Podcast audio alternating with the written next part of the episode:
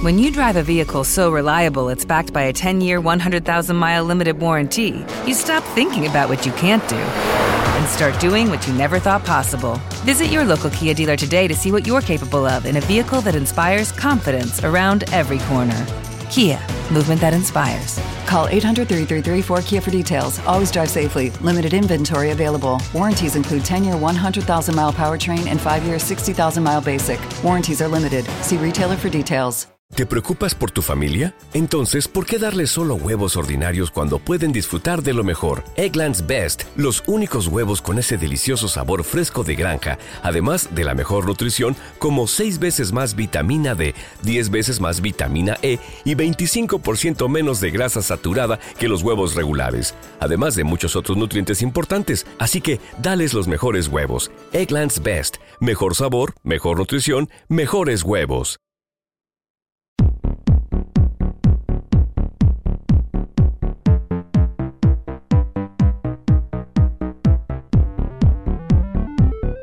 Bienvenidos al episodio 96 del podcast de cine de Humo Negro. Mi nombre es Claudio Tapia y hoy estoy acompañado de mis amigos Simón Arias y Pablo Moya. ¿Cómo están, chiquillos? Bien, bien, ¿y tú? Muy bien. Buena, Claudio. Buena, Simón. ¿Cómo están? ¿Todo bien por acá? Qué bacán. Bacán. Bueno, en esta oportunidad me tocó a mí traer la película. Una película que quería traer desde el capítulo 1 a este podcast, pero que por distintas circunstancias nunca se dio y por fin llegó este capítulo 96 para traer Ciudad de Deus o Ciudad de Dios como es conocida acá. Así que... Ah, no, pues yo tengo que dar la sinopsis. Que así que... Iba a hacer el pase a alguno de ustedes. Eh, No, ya, les voy a contar un poquito de qué se trata esta película para que vayamos de inmediato con la conversa. Esta película se basa en los hechos reales acaecidos entre la década del 60 y el 80 en Ciudad de Dios, Brasil. Eh, a través de la mirada y el relato de Buscapé, un muchacho de la favela que sueña con ser fotógrafo, nos sumergimos en la lucha de bandas rivales para tomar el control del crimen organizado y, a la vez, ser testigos de las motivaciones y ambiciones de sus personajes principales. Fue lo mejor que pude hacer con esta sinopsis, porque de verdad como que no hallaba por dónde tomarla. Se entiende, ¿cierto? Se entiende. Sí, se entiende. sí. Así Sí. que. Y aparte que no sé si quedará algún ser humano en la Tierra que no haya visto esta película todavía, weón. Puede ser, puede ser. Sí, Hay mucha ser. gente joven que no la ha visto. Nosotros somos los viejos, recuerden. Bueno, al menos yo. Así que sí, pues, la habían visto, supongo. Ya que dices eso, Pablo. Sí, claro, hartas veces. Hartas veces. Película de, un poco de, de cabecera en cierta época. Porque la película tiene ¿cuántos años ya? Es del 2002, dijiste, Claudio, ¿cierto? 2002, 2003, Sí. por ahí, sí. Tiene casi 20 años. O sea, una película que ha pasado por muchas revisiones, por muchas valoraciones distintas a través del tiempo. Siento que eh, en un punto esta película se convirtió un poco como el caballito de batalla del cine latinoamericano. Bueno, de partida la película gana un Oscar por mejor película extranjera y de alguna forma sienta un precedente para que el cine acá en Latinoamérica se desarrolle de una forma mucho más eh, abierta y sin censura. Perdón, entiendo que no ganó el Oscar. Ah, chuta, me equivoqué. Error mío. No, es- ese año de haber ganado otra película. Después te voy a decir, la voy a buscar y te voy a ah, decir. ya, pero de todas formas estuvo nominada. Eso, de eso estoy seguro. Estuvo nominada a cuatro Oscar y, y estuvo como al año subsiguiente por una cosa eh, de promoción y de estreno en Estados Unidos. Ah, dale. Simón, tú igual la habías visto, me imagino. Yo la, la había visto hace muchos años, muy chico. o- Y esa fue como la última, la única vez que la vi. Así que igual fue más o menos novedoso. O, no novedoso, pero igual había muchas cosas que no recordaba. Y había algunas cosas que me sorprendió que, que recordaba. Pero fue una, fue una buena experiencia. Qué bueno. sí, así que.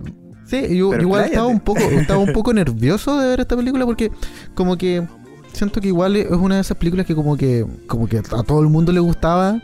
Y entonces eso a mí me da un poco de paja en mi, en mi juventud, como, ah, ya, sí, felicidades, viste Ciudad de Dios, esa película yo la vi como a los 12 años, porque yo era un imbécil. Entonces como que durante un tiempo bien largo le, te- le tenía como un, un- un resentimiento o como una sospecha, y como, ah, esta, esta película no es tan buena, ¿sabí? O, o- o nada. Entonces durante muchos años no la vi y ahora la vi de nuevo. Es más buena que la chucha, las caga la película. perdón, perdón. Es muy buena la película. Es realmente muy, muy, muy, muy, muy buena. Tiene un, un ritmo narrativo vertiginoso pero, y súper Sí. dinámico, pero también es súper clara, es súper juguetona. Eh, y cuando, cuando se pone dramática, se pone muy dramática y muy fuerte y muy violenta, pero también siempre como desde esta perspectiva, no quiero decir inocente, pero que nunca nunca se queda demasiado pegada como con el, drama social terrible que es el trasfondo de la película, sino como que siempre está como avanzando y como manteniéndose ágil. Nunca se queda demasiado pegada en, el horror, sino que como que se, se, concentra en, los personajes y, en, y como dijiste tú, en, sus motivaciones. eso lo encuentro muy, muy inteligente porque a pesar de tener ser una película que podría haber sido como una mirada desgarradora y sórdida de la pobreza y la delincuencia en los barrios bajos de Brasil. Es una película casi como de aventura, de, crimen, pero también de como eh, coming of age. Entonces siento que toma muy buenas decisiones a la hora de abordar un tema tan, tan duro como es la, la vida en la favela. Yo tenía como un poquito de temor de traerla porque yo probablemente me pasó lo mismo que a Pablo, que la vi muchas veces cuando se estrenó. Eh, debo haberla visto unas 10 veces en un rango de 5 años, una cosa así. Pero después dejé de verla y no me la repetí nunca más. O sea, debo haber llevado unos fácil más de 10 años sin verla. Y yo decía, ¿cómo habrá envejecido? Y tenía el recuerdo, tenía ciertos recuerdos, como que la película yo juraba que duraba como 3 horas pero era mi sensación porque cuenta tanto. Es una historia que tenía esa sensación. sí. Y, cuando la vi y de repente le pongo el display para cachar cuánto duraba, porque yo decía, no, esta cuestión dura como 2 horas 50 y tanto. Y de repente veo 2 horas 9 minutos. Y decía, pero no, ¿qué onda? ¿Qué versión tengo? Y empecé a buscar la info y era 2 horas 9 minutos. Y decía, ¿por qué sentía que duraba tanto? ¿Cómo van a contar todo eso? Y empecé a meter en la película nuevamente Juan, en dos horas el montaje es la zorra, weón. Yo no entiendo cómo lograron meter tanta información. Es leerse todo un libro en la película. Y eso para mí es genial, es genial, la economía de tiempo. Y eso es lo, eso es lo mejor de todo, que sin sentirse funcional. Esto no es como, puta, voy a sacar de nuevo otro, otro capítulo con ejemplo de Nolan, pero Nolan generalmente hace eso pero se siente que el weón está poniendo las cosas solamente para que avancen. Como son escenas de información nomás, para que tú vayas avanzando nomás. Acá no, acá tú lo sientes como un desarrollo natural.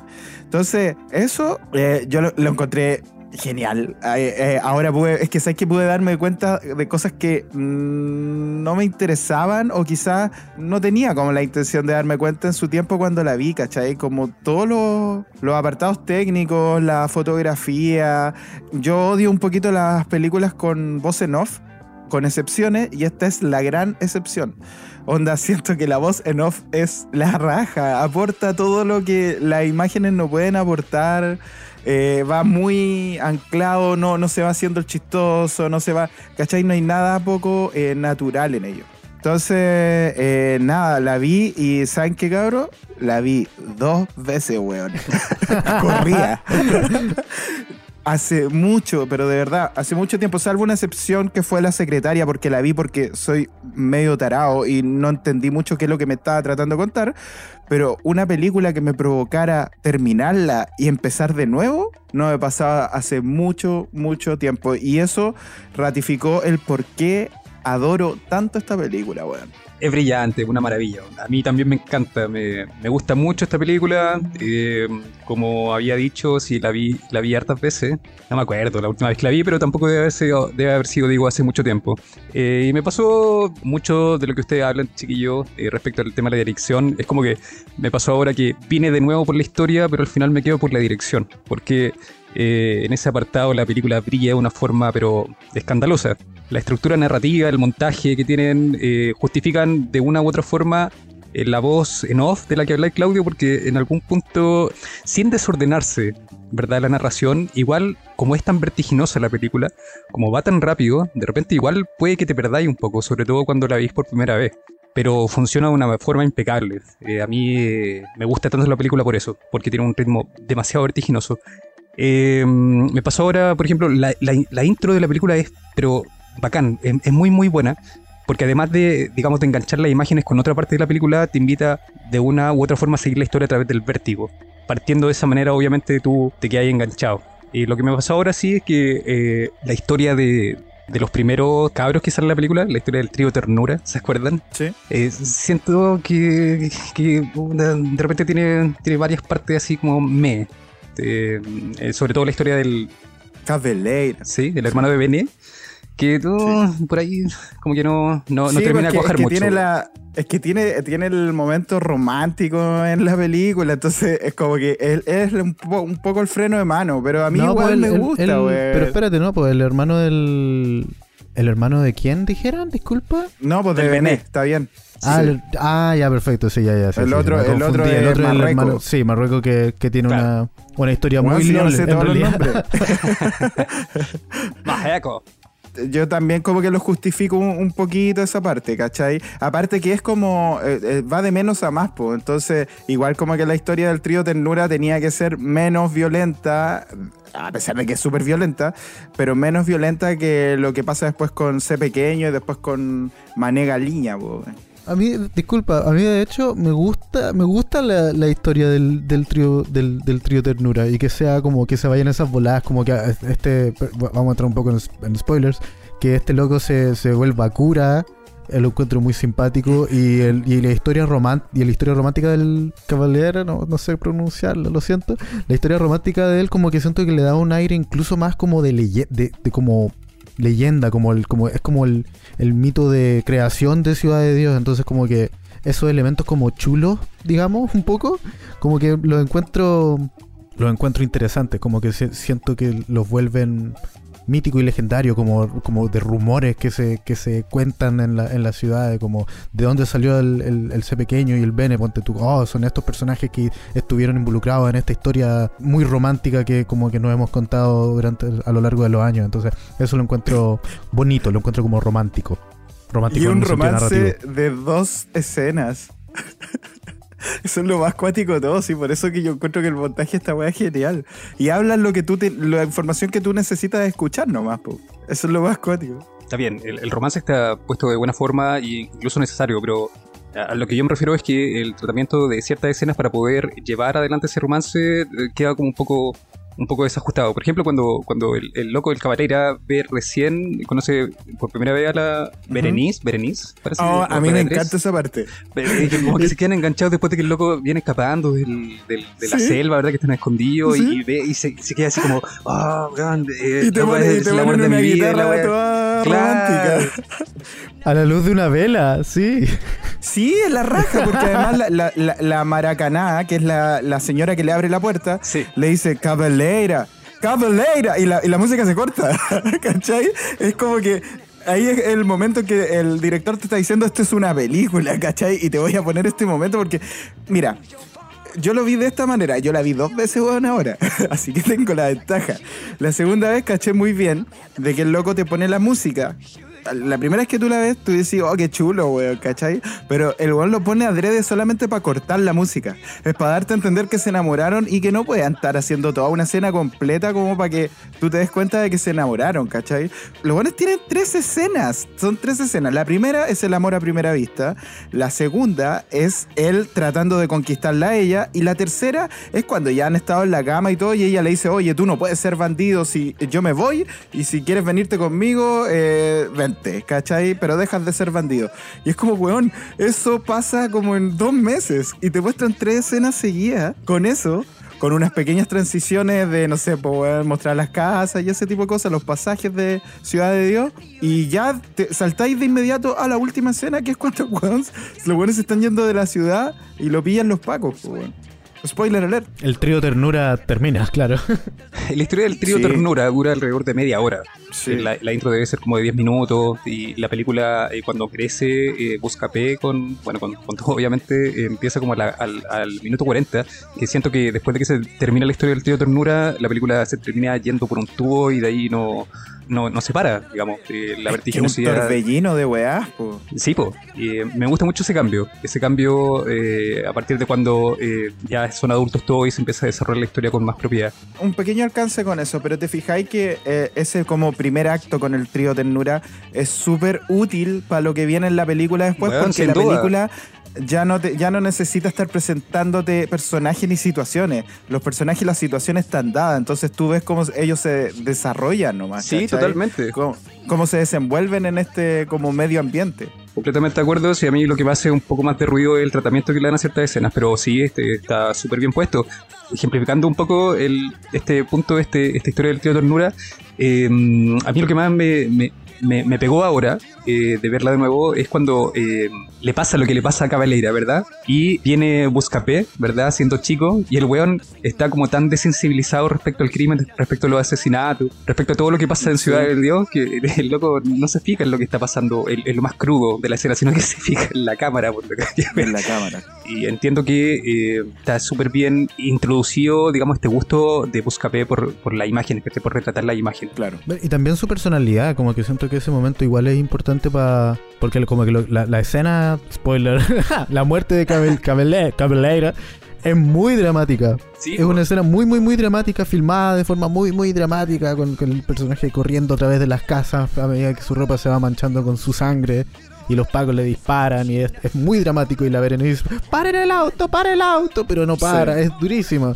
Y después el, el narrador, como que en vez de, de nuevo, como en vez de, de- de quedarse como, sí, esa fue la muerte de uno de los hombres Claro. más sensibles que he conocido, ¿no? Es como, oh, lorea la cámara, punta, terrible, buena. Entonces como que le da mucha personalidad, dan ganas de, de- de- de que este sea el narrador que te va a contar esta historia con drama, violencia y, y- y cosas. Entonces lo encuentro muy, encuentro que es muy inteligente esa decisión de que, de que el, el personaje sea tan lúdico, digamos. Sí, yo, yo siento que esta es una de las películas con la mejor voz en off que existe, weón. ¿O no? Existen más con voz en off que, que puedan ser así de bacanes. The Fanatic. no, no sé, ahora, ahora mismo no se me ocurre ninguna. No sé, A mí ahora no se me ocurre weón. ninguna voz en off. Ah, el, asesinato de Jesse James por el cobarde Robert Ford.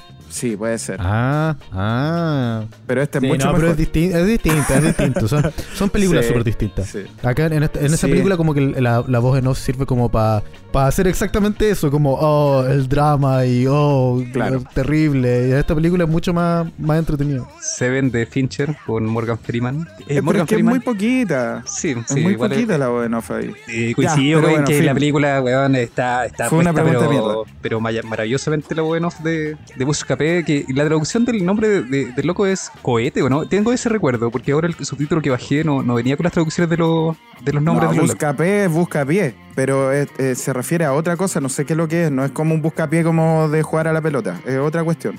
Ahora Ah, que lo mencionas, yo sí recuerdo haber visto que el personaje se llama Cohete en la traducción. ¿Cierto? Ahora, yo igual la vi en inglés, entonces como, o sea, la vi con subtitulada en inglés, entonces los personajes estaban traducidos como sus nombres, como Buscapé, C pequeño y todo eso. Así. no Sí, lo que pasa es que la película en inglés le pusieron otros nombres para que se entendiera. De hecho, eh, Manega Liña, que es el personaje que está hecho por. está interpretado por Seu Jorge. se- Sí. En inglés se llama Knock It Out.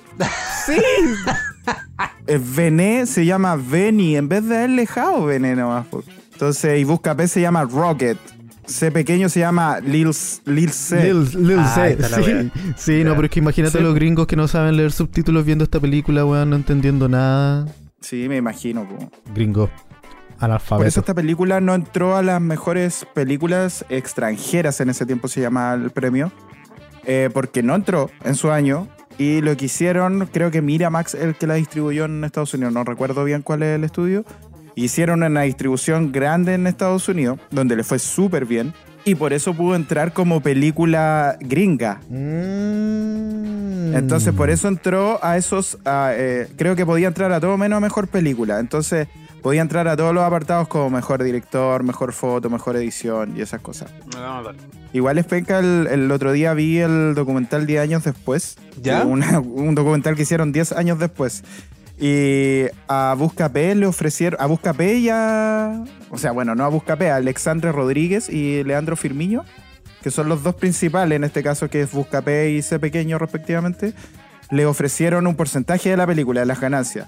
Lo- eran cabros chicos y además dijeron, ¿quién va a ver esta weá? ¿cachai? No, denlo la plata nomás porque le estaban ofreciendo algo así como 3 mil, el equivalente a 3 mil dólares.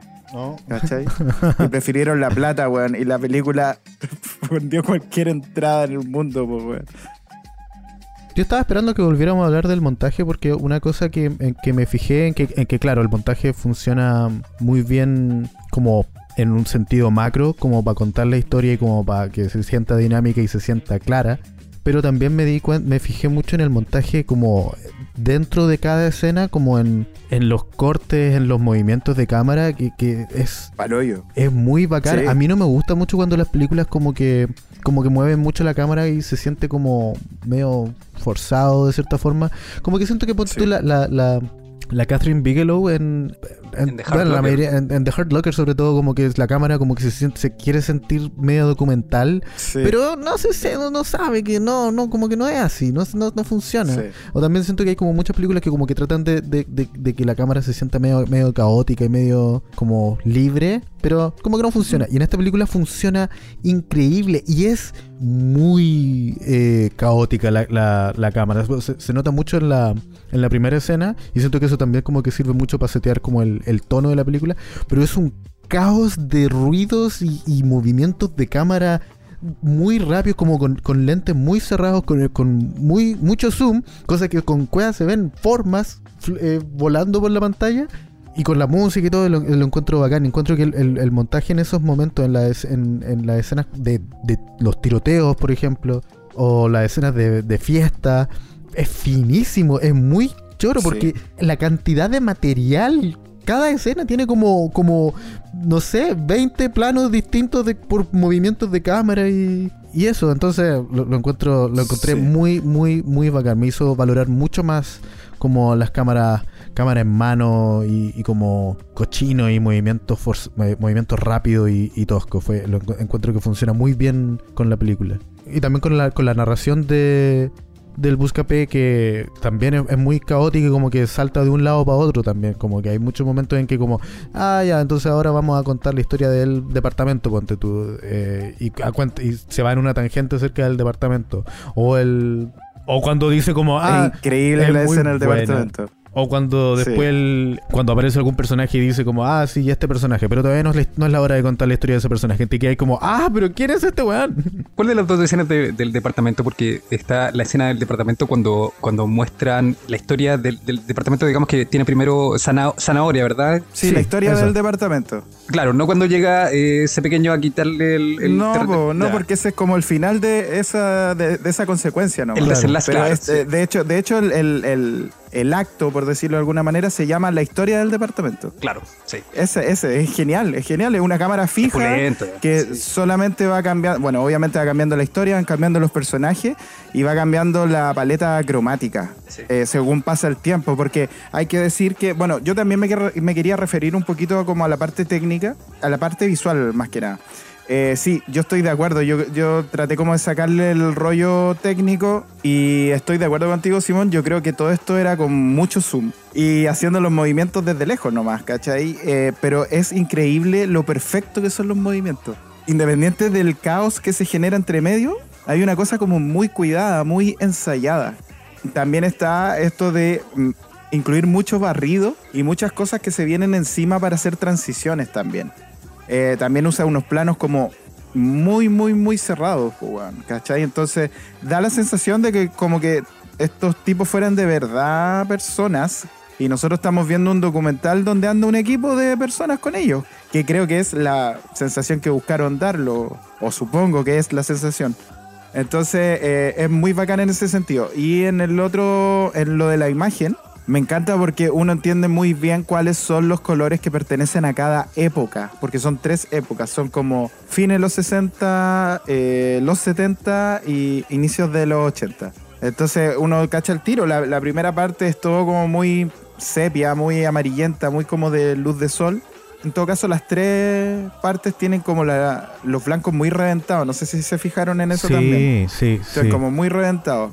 Es un poco como lo que hacía, lo que hacía Amores Perro. Claro, sí, hay un poco de eso, pero, pero siento que el efecto en esta película como que se siente mucho más... Da mucho calor la película. Sí, como que se siente que to- todos los personajes están todo el rato como transpirados y como sí, sí. con- sin polera.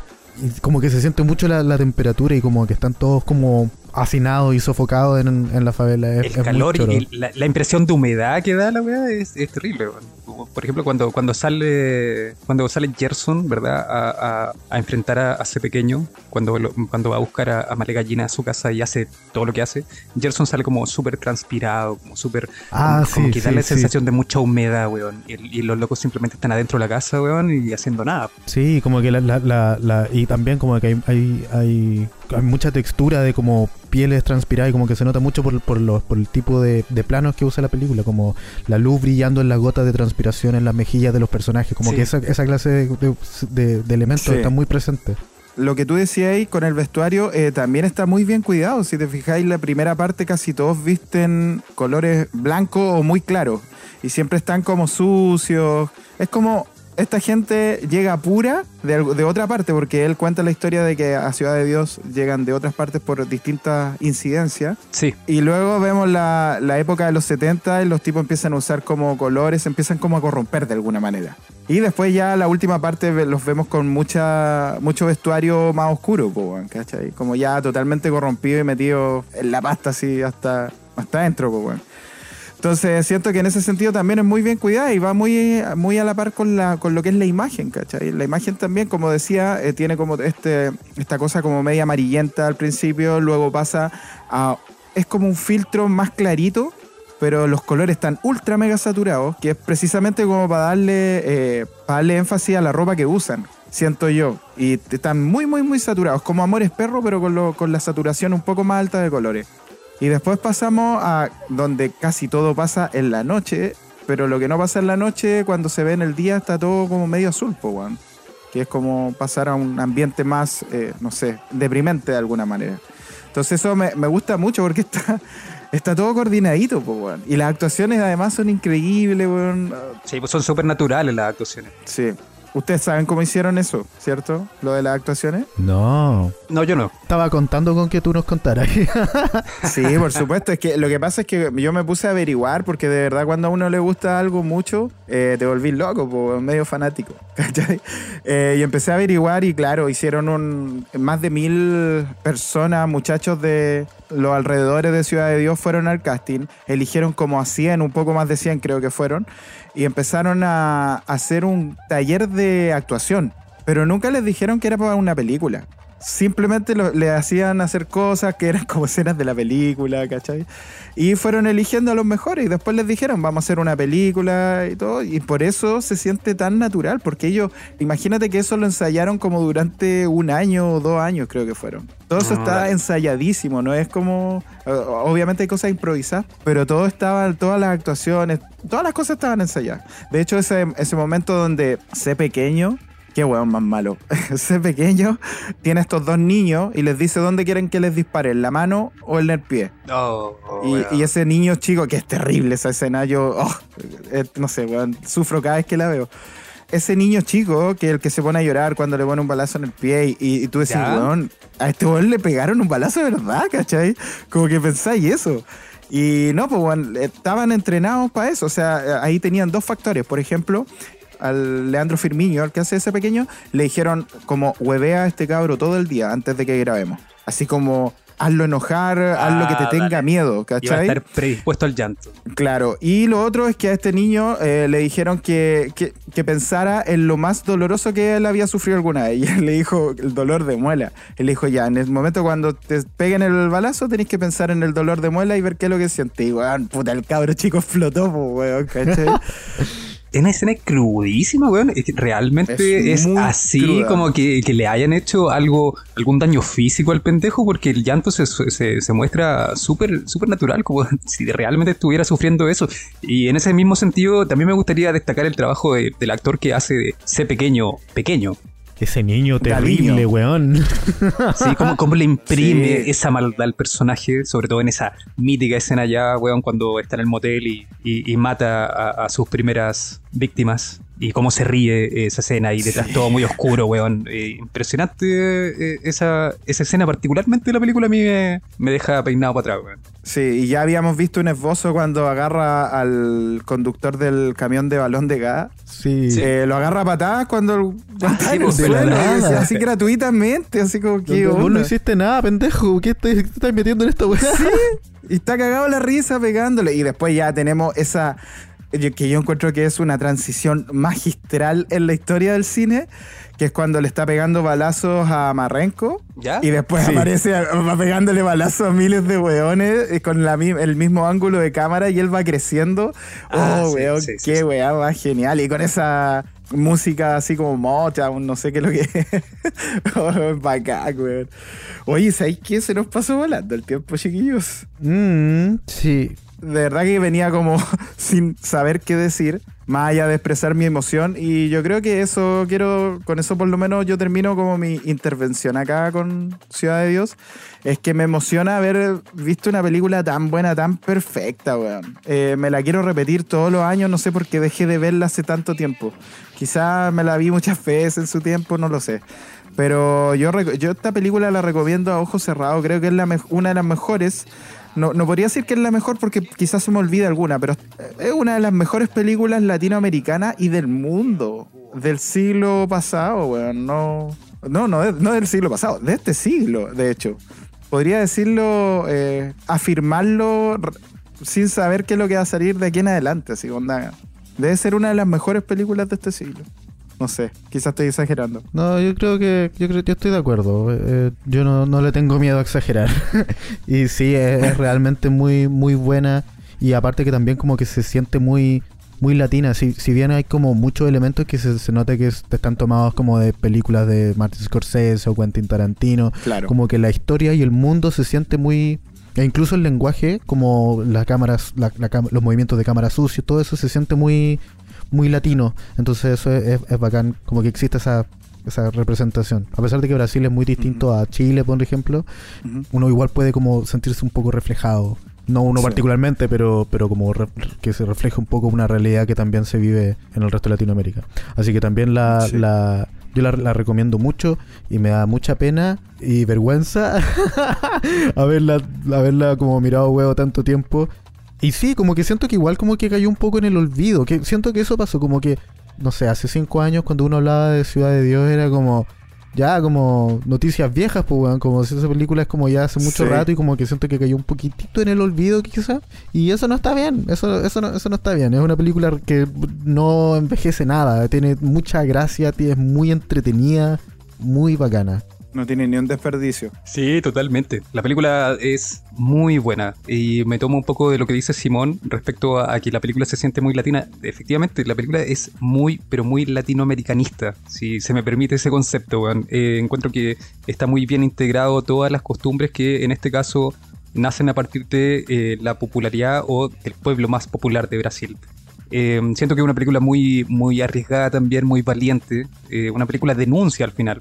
Eh, es muy audaz por plantear de manera tan cruda la forma de vida en las favelas hacia fines de los 70 en Brasil, o de las favelas que son, que, que eran más violentas. Y en ese sentido yo creo que es bacán cómo, cómo la película le pega a la policía todo el rato. Sí. Me parece genial, muy muy buena.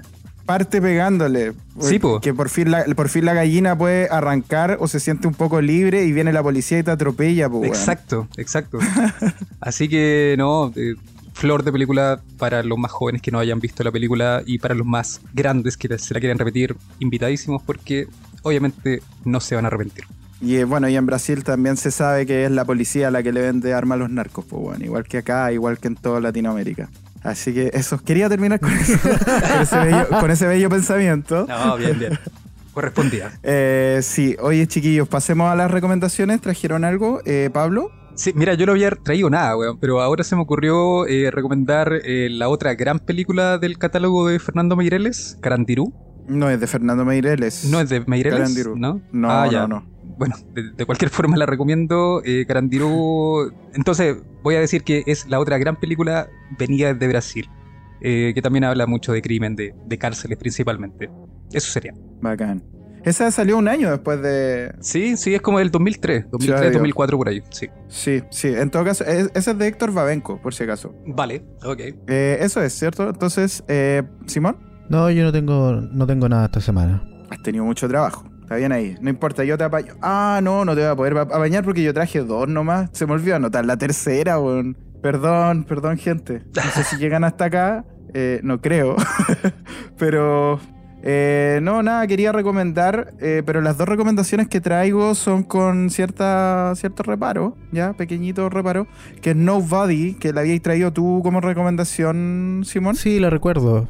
La película de Ilya Neischuler, de, en donde actúa el Bob Odenkirk, o más conocido como Saul Goodman, que hace de una especie de John Wick, un poquito más viejo. Y ¿sabes qué? Eh, me gustó más que John Wick esta wea. ¿En serio? Yo le- Mucho más, la encontré mucho mayor gracia que John Wick porque no se toma en serio. Sí, no, es harto más chistosa, pero a mí, a mí igual me gusta la seriedad de John Wick. Creo que me gusta más John Wick a mí, que está como que igual al final sentí que como que se desinflaba un poco, no sé, como que sentí que perdió un poco de gracia al final. Sí, al final se iba un poco. Se iba un poco a la cresta. Lo que sí, John Wick. Bueno, yo soy un detractor de esas películas, weón. Así onda, no me gustan nada. Siento que son bonitas y nada más. Pero bueno, eso es tema para otro podcast. eh, si es que alguien quiere traer John Wick. Em, así que sí, la recomiendo. Está, bueno, está, la pueden descargar o la pueden ver en Apple TV. No está en otra plataforma. Eh, y este, el este director es súper interesante, weón. Eh, es un director ruso. Y esta es su segunda película. Yo le vi la primera película que él hizo en 2015 que se llamaba Hardcore, He- Ah. se llamaba Hardcore Henry, que mm, era una película en primera persona. Puta, era vacía, pero técnicamente impresionante. Así que eso, me tica que puede llamar la atención a este director más adelante. Y Oxygen es la otra película que quiero recomendar también con ciertos reparos que de repente es un poquito intrascendente a rato. Esta es la película que está en Netflix, que llegó este año, que es del Alexandre Aya. El que hizo películas como Hot Tension, creo que fue. Ah, el que hizo. perfecto, sí, sí, sí, sí. Sí, Sí, Él. Hot Tension. Sí, es que está, High Tension le pusieron en inglés. Ah, ya. Switch, claro. Switchblade Romance también le vi que le pusieron, pero sí, esa, esa peli- ese tipo, es, ese men. Sí, ese men. Eh, sí, es interesante la película. eh, hasta cierto punto, cierto que, siento que se da muchas vueltas para algo. Es una película de altibajo, eso. Pero es interesante al menos. Y es una sola locación, es un, es un solo actor. eh, al menos hizo algo con eso y no sé, por último, no sé, no sé gastar tanta plata en hacerla. Eh, Así que. ¿Cómo se llama la película? Oxygen. Ah, ya. Ya, sí, sí. Oxígeno le pusieron acá. Eso, ya. se me olvidó decir.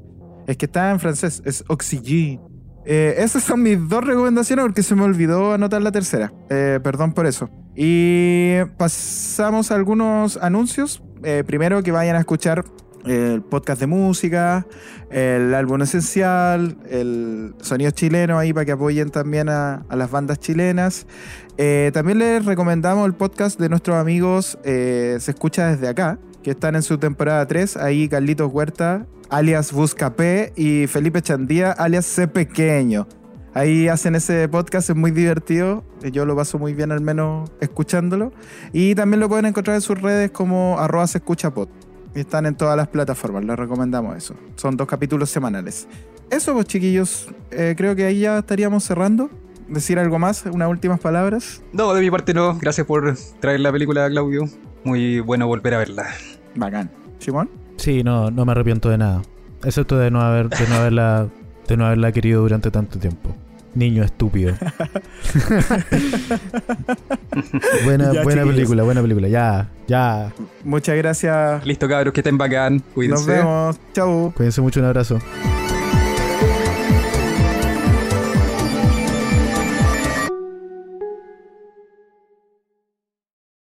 With the Lucky Land slots, you can get lucky just about anywhere. This is your captain speaking. Uh, we've got clear runway and the weather's fine, but we're just going to circle up here a while and uh, get lucky. No, no, nothing like that. It's just these cash prizes add up quick. So I suggest you sit back, keep your tray table upright, and start getting lucky. Play for free at LuckyLandSlots.com. Are you feeling lucky? No purchase necessary. Void where prohibited by law. 18 plus terms and conditions apply. See website for details. Hey guys, it is Ryan. I'm not sure if you know this about me, but I'm a bit of a fun fanatic when I can. I like to work, but I like fun too. It's a thing. And now the truth is out there. I can tell you about my favorite place to have fun Chumba Casino. They have hundreds of social casino style games to choose from, with new games released each week. You can play for free anytime, anywhere. And each day brings a new chance to collect daily bonuses. So join me in the fun. Sign up now at chumbacasino.com. No purchase necessary. Group. Void were prohibited by law. See terms and conditions. 18 plus.